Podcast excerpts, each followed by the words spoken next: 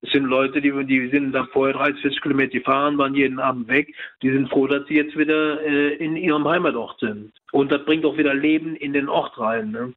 Alfred Sebastian hat gute Erfahrungen gemacht mit Tiny Houses. Er ist Bürgermeister in einem kleinen Dorf im Ahrtal. Dort sind Menschen, die durch die Flutkatastrophe im vergangenen Jahr ihr Zuhause verloren haben, in sogenannten Tiny Houses untergekommen. Wie man Tiny Houses genau definiert, was die alles können und wie nachhaltig die Minihäuser sind, darum geht es diese Woche im Klimapodcast von Detektor FM. Ich bin Ina Lebedjew. Hi. Mission Energiewende. Der Detektor FM Podcast zum Klimawandel und neuen Energielösungen. Eine Kooperation mit Lichtblick, eurem Anbieter von klimaneutraler Energie für zu Hause und unterwegs. Mit mir im Studio ist meine Kollegin Alia Rentmeister. Sie hat mit Alfred Sebastian telefoniert. Hi. Hi Ina. Na, ähm, erzähl doch mal erstmal, wer ist das nochmal konkret und worum geht es jetzt hier ganz genau bei uns? Also Alfred Sebastian ist der Bürgermeister von Dernau. Das ist eine kleine Gemeinde im Ahrtal und dort leben ungefähr 1800 Menschen. Und im Juli 2021 wurde das Dorf schwer von der Flutkatastrophe getroffen. Etwa 90 Prozent aller Häuser wurden durch die Flut beschädigt. Damit hatten viele Menschen dann plötzlich kein Zuhause mehr. Aus der Not heraus wurde die Idee zu einer Übergangslösung geboren, Tiny Houses. Manche Menschen, die keine eigene Wohnung mehr hatten, sollten in kleinen Häuschen untergebracht werden, damit sie ihre kaputten Häuser renovieren und dabei vor Ort in ihrem Heimatdorf sein können. Ja, das klingt erstmal nach einer richtig guten Idee. Äh, wie wurde das dann ganz genau umgesetzt? Also die Idee, die kam schon ein, zwei Monate nach der Flutkatastrophe. Dann hat es aber noch mal vier bis fünf Monate gedauert, bis die Häuschen gebaut wurden. Und im Februar sind dann die Menschen eingezogen. Finanziert wurde das Ganze mit Spendengeldern über die Initiative Aktion Deutschland hilft. Insgesamt leben aktuell etwa 30 Menschen in Dernau in Tiny Houses. Der Bürgermeister von Dernau, Alfred Sebastian, sagt dazu, ja, die, die Menschen äh, sind froh, dass sie wieder in ihrem Heimatort sind und da relativ äh, nah an ihren Häusern, um dort auch, äh, wie gesagt, die, die Aufbauarbeiten durchzuführen. Äh, das natürlich äh, sind die Leute sehr froh. Ne? Sonst sind die irgendwo in der Mietwohnung und haben jeweils An- und Abfahrten und so weiter und so fort. Und wir haben noch viele ältere Herrschaften hier untergebracht, die natürlich vorher in, irgendwo in, in einem Seniorenwohnheim oder in einer kleinen Wohnung untergebracht waren, aber weit weg von ihrem Heimatort. Die sind natürlich froh, dass sie jetzt hier wieder äh, zu Hause sind. Ja, wer sein halbes oder sogar sein ganzes Leben äh, an einem Ort verbracht hat, dann so eine Katastrophe erlebt und sein Zuhause von einem Tag auf den anderen verliert, der hat natürlich auch eine wahnsinnige Sehnsucht, kann ich mir vorstellen, da einfach auch zu sein. In diesem Fall sind die Tiny Houses also irgendwie ein Übergangszuhause, aber eben auch ein Zufluchtsort, ein bisschen Sicherheit äh, in diesen dramatischen Zuständen ähm, weil das ja auch ganz viel mit der Gegend zu tun hat und ein paar Menschen vielleicht noch drumherum leben und das auch ein bisschen was Vertrautes gibt, ähm, wenn es dann eben noch nicht kaputt gegangen oder weggeschwemmt worden ist.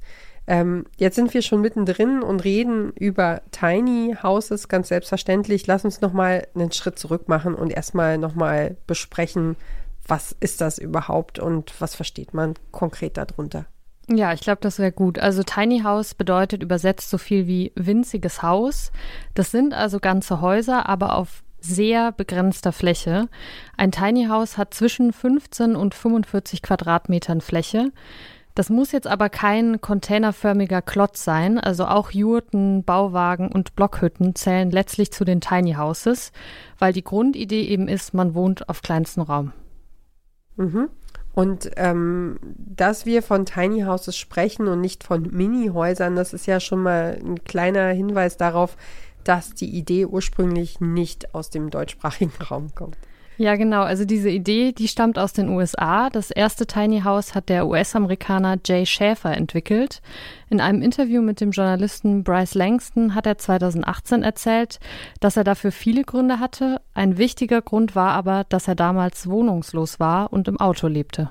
One of the reasons I really don't, I haven't talked about at all in the media is um, that I was homeless before I built that house. Well, it's uh, it's funny. My first tiny house was inspired by need mostly. I needed more than just a uh, car to live in. It seemed I was an artist. I still am an artist. I wanted to make something artful, and I um, decided to live in my own art. Und seine eigene Kunst zum Leben hat er dann auch gemacht und ein Tiny House gebaut. Das war in den 1990er Jahren. Gut 20 Jahre später haben die Minihäuser dann einen regelrechten Boom erlebt, zum Zeitpunkt der weltweiten Finanzkrise 2007-2008. Denn damals konnten viele US-BürgerInnen ihre Hypotheken nicht mehr bezahlen und mussten ihre Häuser verkaufen. Die Tiny Houses waren da eine gute Alternative, einfach weil sie nicht so teuer sind wie ein Haus in Normalgröße, sowohl im Bau als eben auch bei Heiz- und Betriebskosten.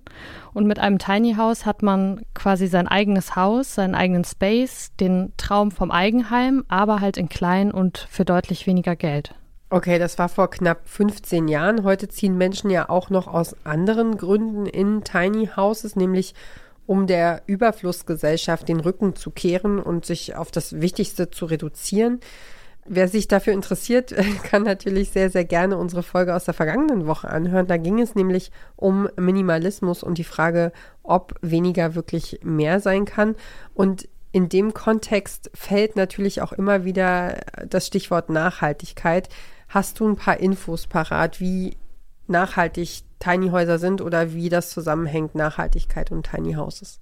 Ja, die habe ich. Also auf kleinem Raum oder kleinerem Raum zu wohnen bedeutet natürlich auch, dass man weniger Fläche beleuchten und beheizen muss. Das spart natürlich nicht nur Geld, sondern auch Energie. Aber ich habe mich gefragt, wie klimafreundlich Tiny Houses tatsächlich sind und habe deshalb mit jemandem gesprochen, der sich damit auskennt, nämlich mit Orel Haupt.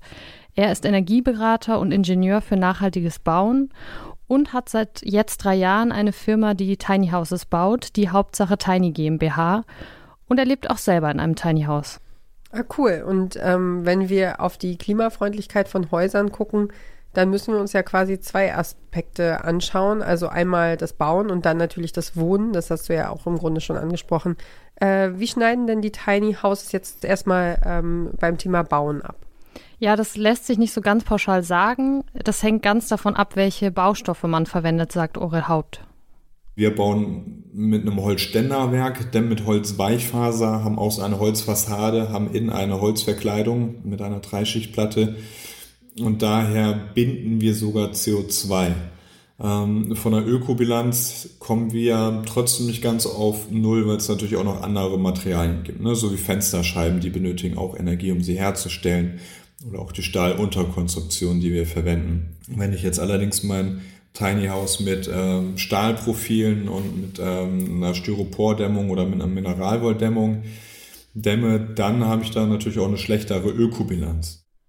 Wie du gesagt hast, ist das Bauen ja nur das eine. In Sachen Klimaschutz spielt ja dann noch eine große Rolle, wie viel Energie beim Wohnen verbraucht wird. Der größte Faktor ist da das Heizen, sagt Orel Haupt. Und ich habe das mal verglichen und habe mal ein Tiny House durchgerechnet und dann ein Gebäude, ein herkömmliches Gebäude mit 45 Quadratmeter, was auch nach GEG, e also dem Gebäudeenergiegesetz, gedämmt ist. Ähm, weil 45 Quadratmeter, das ist ungefähr so der Bundesdurchschnitt. Und das Tiny House habe ich dann gesagt, okay, das dämmen wir jetzt mal nur mit 10 Zentimeter.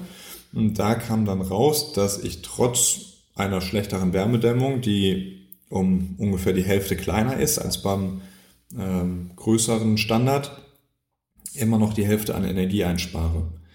Und das liegt daran, dass wir einfach auf weniger Fläche wohnen. Und der Energieverbrauch pro Fläche ist tendenziell höher, weil ich ja trotzdem die Außenwände habe, aber der absolute Energieverbrauch ist beim Tiny House ungefähr halb so groß wie bei einem freistehenden Einfamilienhaus.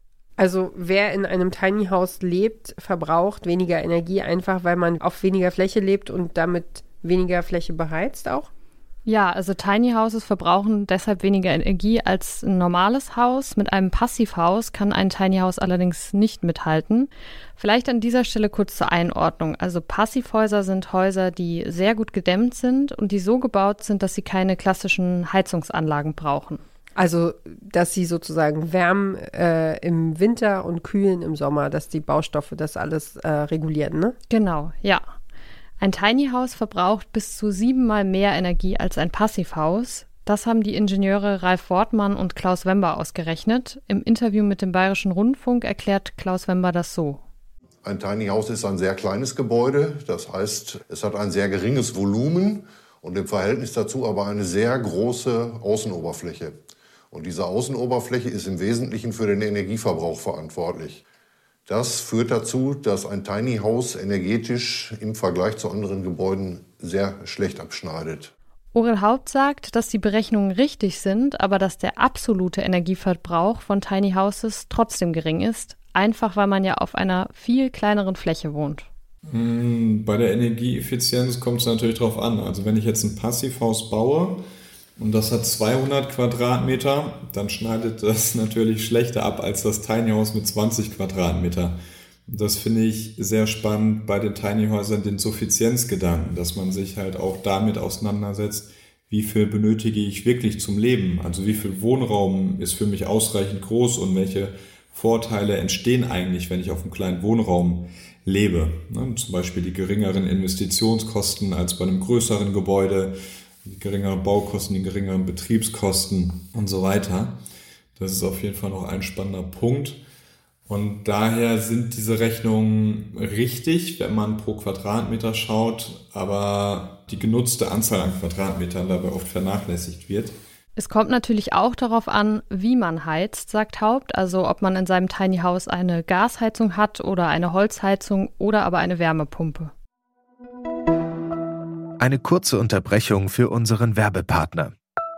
Euer Laptop läuft mit 100% Ökostrom, eure Heizung mit klimaneutraler Wärme, in der Garage lädt euer Auto und auf dem Dach erzeugt ihr euren eigenen Solarstrom. Klingt nach Zukunftsmusik, ist aber jetzt schon leicht zu haben. Bei Lichtblick bekommt ihr alles, was ihr für einen klimaneutralen Lebensstil braucht. Jetzt einfach wechseln zu Deutschlands größtem Ökostromanbieter. Lass uns doch noch mal über ein paar Fakten reden, die in Sachen Tiny House interessant und wichtig sein könnten. Zum Beispiel frage ich mich, was so etwas überhaupt kostet, sowas zu bauen, so sich eins zuzulegen quasi. Mhm. Also Tiny Houses an sich gibt es schon für ein paar tausend Euro. Nachhaltige Tiny Houses dann ab 30.000 Euro, sagt Orel Haupt. Das ist viel Geld natürlich, aber verglichen mit den Preisen für Standardhäuser ja schon wirklich deutlich günstiger.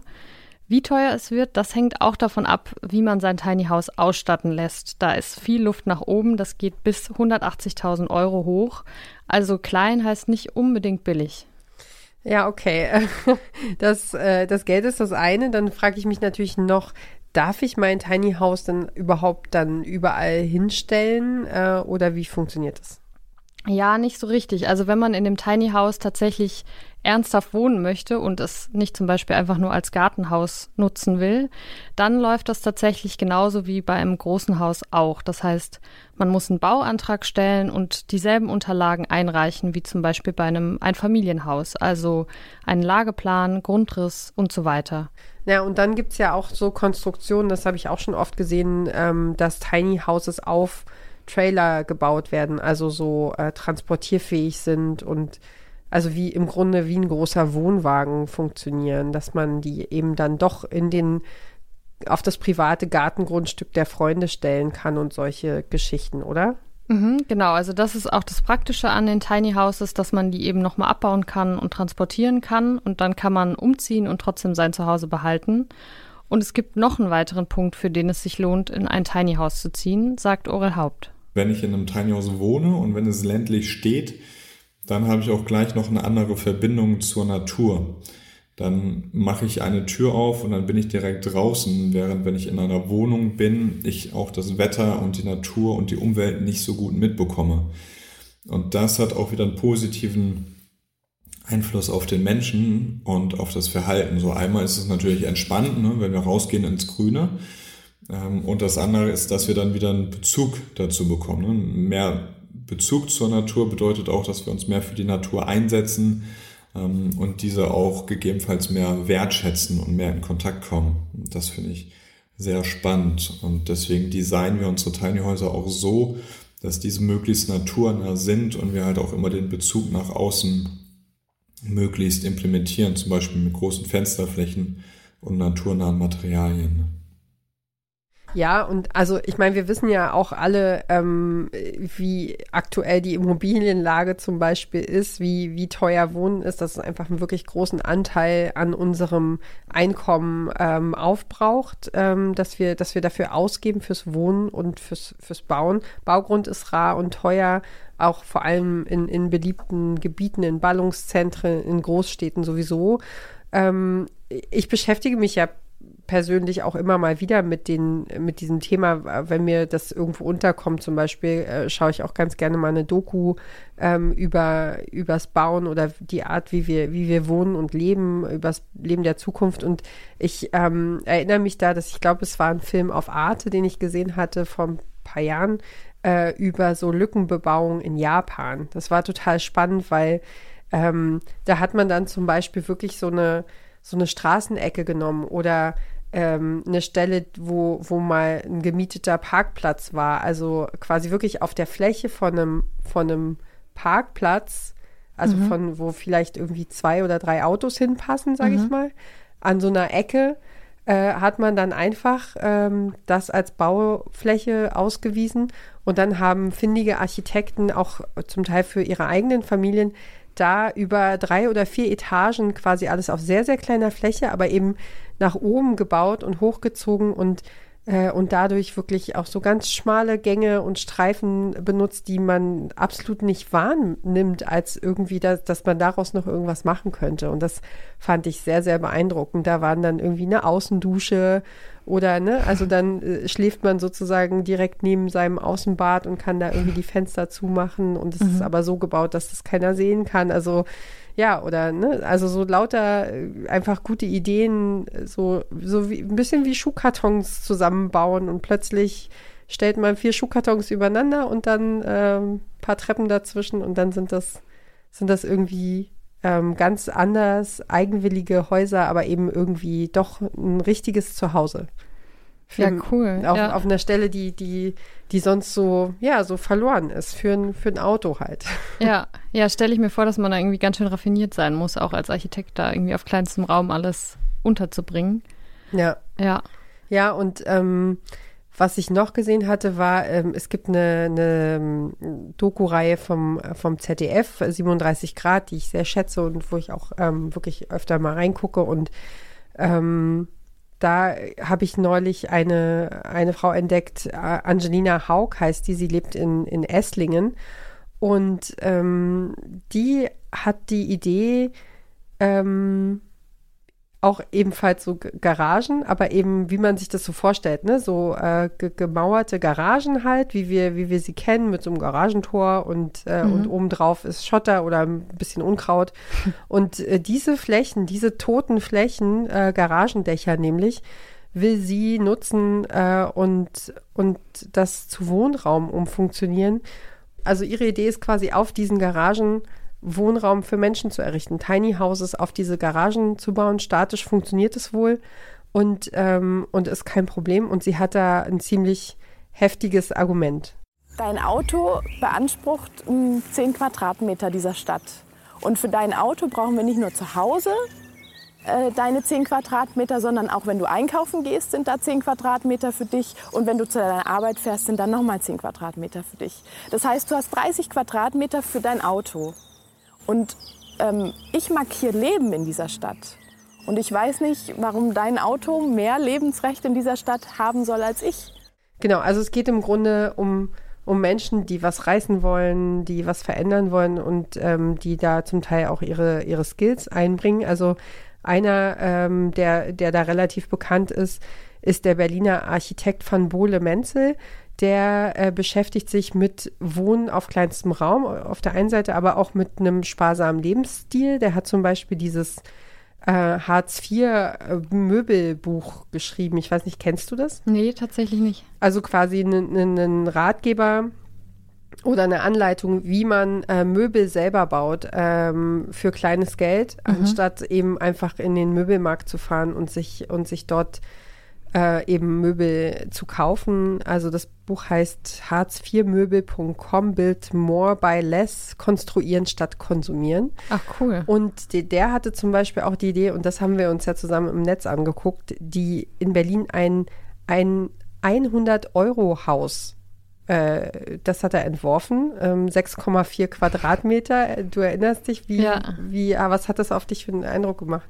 Ja, es gab, wir haben uns ja dieses Video angeguckt, wo er wie so eine Mini-Haustour gibt und irgendwie fand ich es total faszinierend, dass er immer noch irgendwas aufgeklappt hat und dann konnte man da noch schlafen und dann konnte man hier noch sitzen und dann irgendwie mit einem Spiegel war es so, als gäbe es zwei Fenster statt nur eins. Also irgendwie, ja, ich konnte gar nicht glauben, dass es, ich glaube, es waren sechs Quadratmeter ungefähr. ja, genau. Groß. Also ja. sechseinhalb fast. Ja. Ja, wo ich dachte, hä, da, das ist irgendwie wie so eine Speisekammer oder so, weiß nicht, irgendwie einfach sehr klein, aber ja. Aber es hat funktioniert, genau. Und da war ein richtiges Bett drin. Also Ja. gut, vielleicht nichts für Leute, die irgendwie größer als zwei Meter sind, äh, wenn das. Haus nur zwei Meter breit ist. Ja. Ähm, aber ich fand, ja, fand ich nämlich auch beeindruckend. Und äh, da war das Konzept, ich, also ich habe es jetzt auf einer Seite gesehen, wo es jetzt irgendwie schon ein paar Jahre alt ist. Ich weiß nicht, auf welchem Stand die gerade sind oder ob das irgendwie umgesetzt werden kann, aber auf jeden Fall gab es diese Idee zu sagen, hier, ähm, es gibt einen ganz kleinen Wohnraum für eine Person, das kannst du für 100 Euro im Monat, kannst du dir das leisten, darin zu wohnen. Und ähm, ja, es ist ja auf jeden Fall nicht für jeden was, aber vielleicht auf jeden Fall eine Option oder ein Gedanke wert. Ja, auf jeden Fall. Also ich meine, so aufregend das klingt, ist das natürlich nichts für alle Lebenssituationen. Und wir müssen jetzt auch in Zukunft nicht alle in Tiny Houses leben. Das sagt auch Orel Haupt. Es braucht natürlich trotzdem auch noch größere Gebäude, wo viele Leute zusammen wohnen können. Und das ist dann natürlich auch energieeffizienter. Aber Tiny Houses sind in manchen Fällen eben eine super Lösung, sagt Haupt. Also am meisten erlebe ich Leute, die halt entweder so nach der Ausbildung, nach dem Studium sind ne, und dann sagen, okay, ich möchte jetzt vielleicht rausziehen, aufs Land ziehen ähm, und die benötigen eine Unterkunft. Das heißt, klassisch ist es immer, wenn man im Lebensumbruch ist. Ne, dann schaut man, okay, welche anderen Wohnformen gibt es noch, wo könnte ich mich wohlfühlen.